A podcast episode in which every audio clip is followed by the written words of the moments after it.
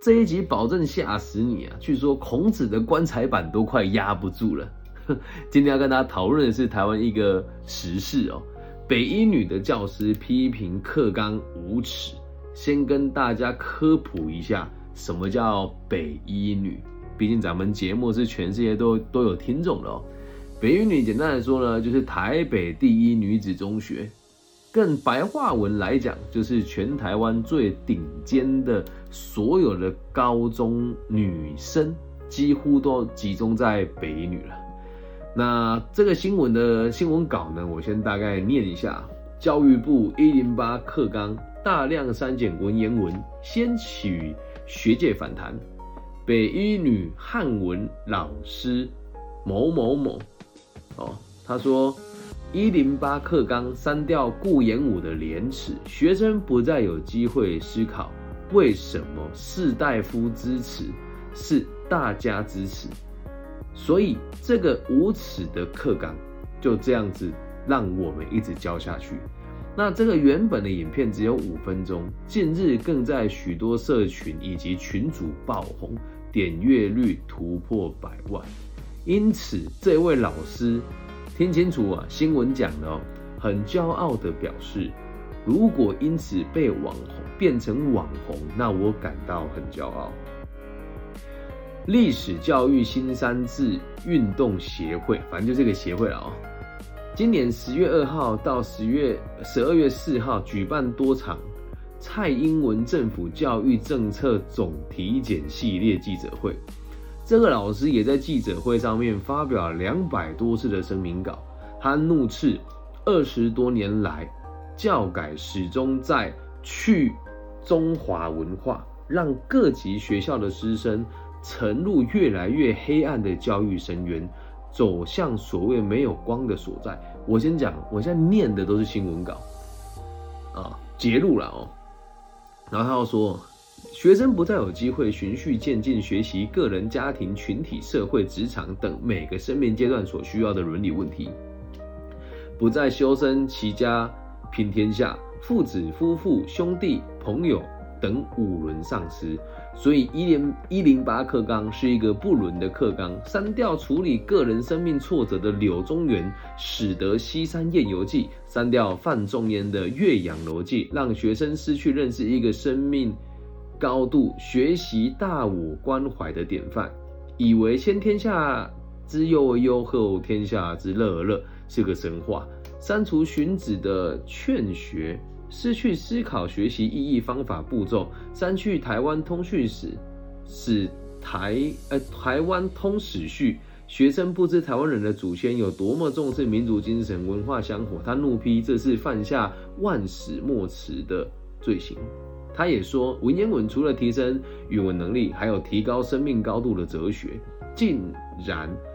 有对语言教育完全无知的人说文言文是历史遗毒，为什么可以为了意识形态逻辑错乱到令人匪夷所思的地步？好，我现在念的是他说的内容。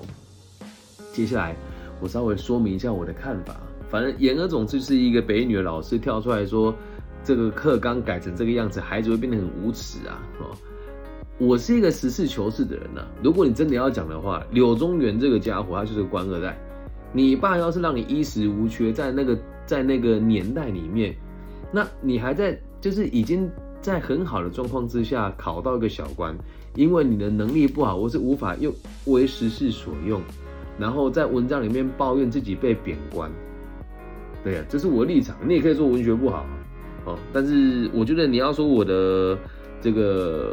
语文不好的话，当时考大学联考的时候，我的中文也有超过我们那一那一届的顶标。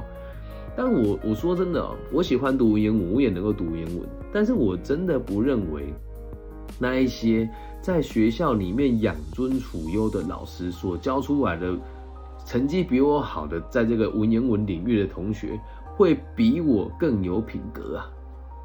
其实。这个老师提出的这个看法，我就觉得相当离奇。里面还有一个新闻稿，他提他提到了尊，他说现在因为没有教一零八，哎，没有教这个旧课纲，所以我无法享受到尊师重道的这件事情。我觉得很害怕。你当老师的目的如果是想要来享受尊师重道的，那你读书是为了享受别人的追捧吗？不是说这位老师不好，那也有可能是新闻稿写的让我误会这名老师，但整个过程都很奇怪。我想要请问大家，因为我是一个态度很中立的人，那当我其实从小到大我们也都是教改的白老鼠吧。我那一届，呃，本来只有联考，后来我这届有学测就要面试，那现在又已经改成是有什么特殊选材啦，或者是什么哎指定考科改改成这个分科考等等的，其实一直在改来改去啊。那我们也很少，或甚至是我们自己身为学生，或是那时候我的老师，也不会有人说什么教育制度很烂、很糟糕。就连你现在跳出来说教育制度很烂的这件事情，不就也跟你原本提的这个无耻的东西很接近吗？有哪一位同学的品性是你的高中、初中的语文老师教育给你的？是你的高中语？语文老师跟初中老师能够启发你以后人生的格局吗？哦，或许也有了。但是你越来越长大之后，如果达到一定的程度的格局、社经地位或者是经济能力，你再回头看看老师教你的东西，其实也都很片段，甚至有一些东西也显得他很无知。就连我们在高中的时候最有名的两个，也不能讲有名的，我就是。我们都认为他很厉害的一个教数学老师，跟教公民的老师，他们在课堂上公然跟大家讲，我们就是玩股票赚钱，不然我怎么可能买得起 B N W？然后后来去观察，这个这个家伙也是因为他家很有钱，玩股票如果真的能够赚钱的话，你不要当老师嘛。但是连高中生或者是这个学校的教务主任跟校长，甚至是连我们看到很多高中的老师的行为跟教育的理念，其实都很有问题，所以。你你你真的认为你是一个这个教育文老师，你有办法对孩子有那么大的启发吗？真要讲的话，你已经教了二十年了。你看看台湾现在各个，你不要说挑不好的讲啊，在你们北一女里面也有毕业的校友，现在行为也是让人家觉得很百思不得其解嘛。那我也不是说他批评这个事情不对，而我也认为这个老师提出这个想法是正确的，只是不应该被媒体渲染。那我现在讲的这句话，站在一个中立的角度，并没有偏袒任何一方，或者是谩骂任何一方的状况之下，我的流量一定会被限制的很多。那即使我现在自己阅读《论语》《中庸》《孟子》，说真的，我根本一点都不会去想要去问我的初中老师或者是高中老师他的看法是什么，因为你我都知道。他不会去了解，不会把整本看完，他也不过就是迎合台湾的教育制度，迎合台湾的这个老师，正式去读那些东西而已啊。有人会像我这样把《史记》《列传》《春秋》都看完，然后再去看，哎，儒儒学是怎么一回事吗？有人会向我去了解李商隐、李李商隐跟李白他们的关系是什么吗？有人会向我去了解为什么留下了这些思想，而某些思想不见吗？不会啊，为什么？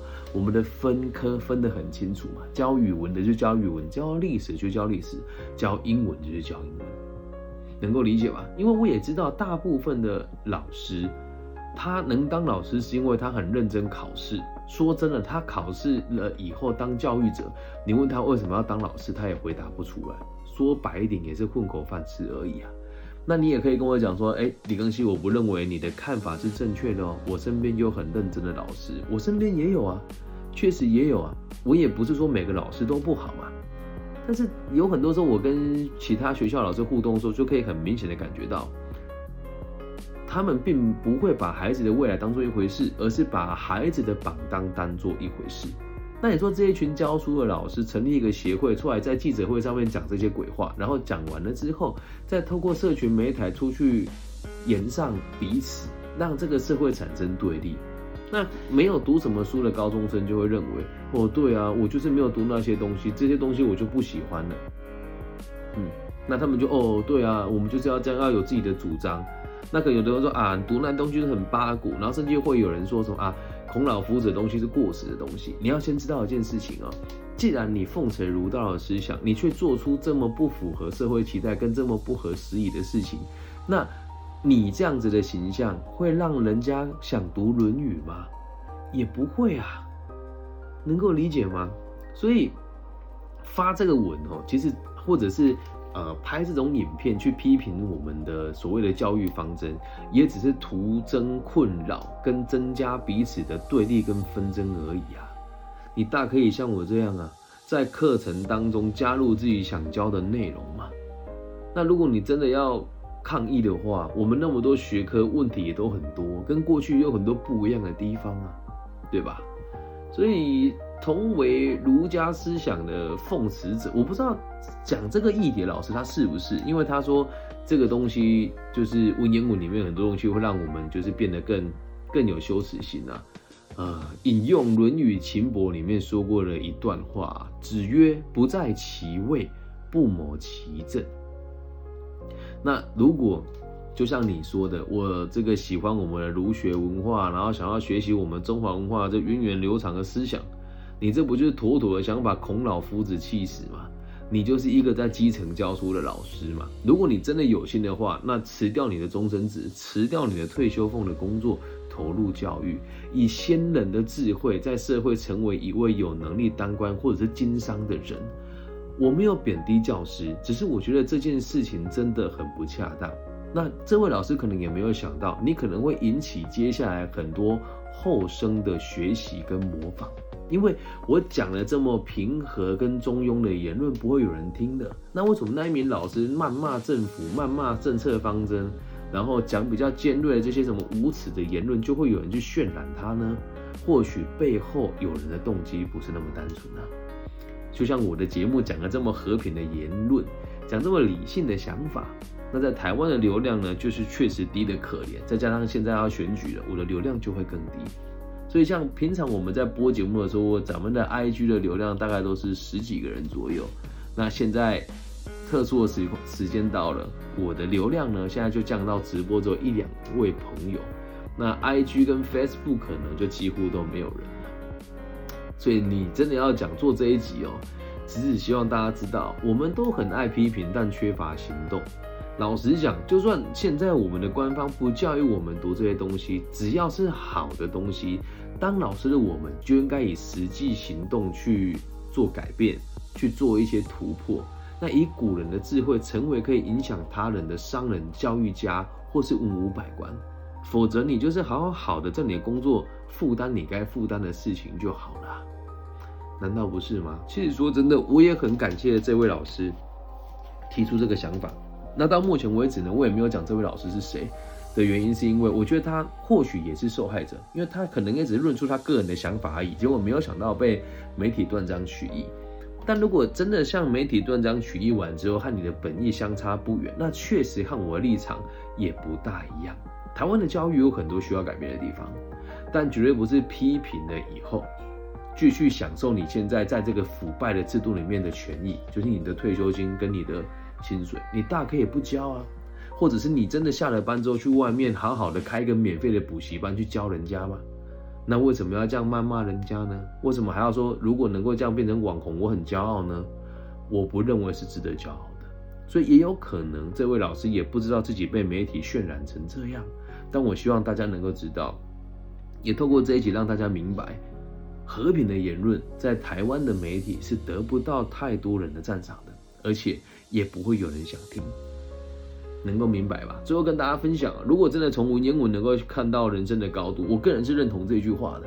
但我觉得他举例的那几则都不是很适合哦。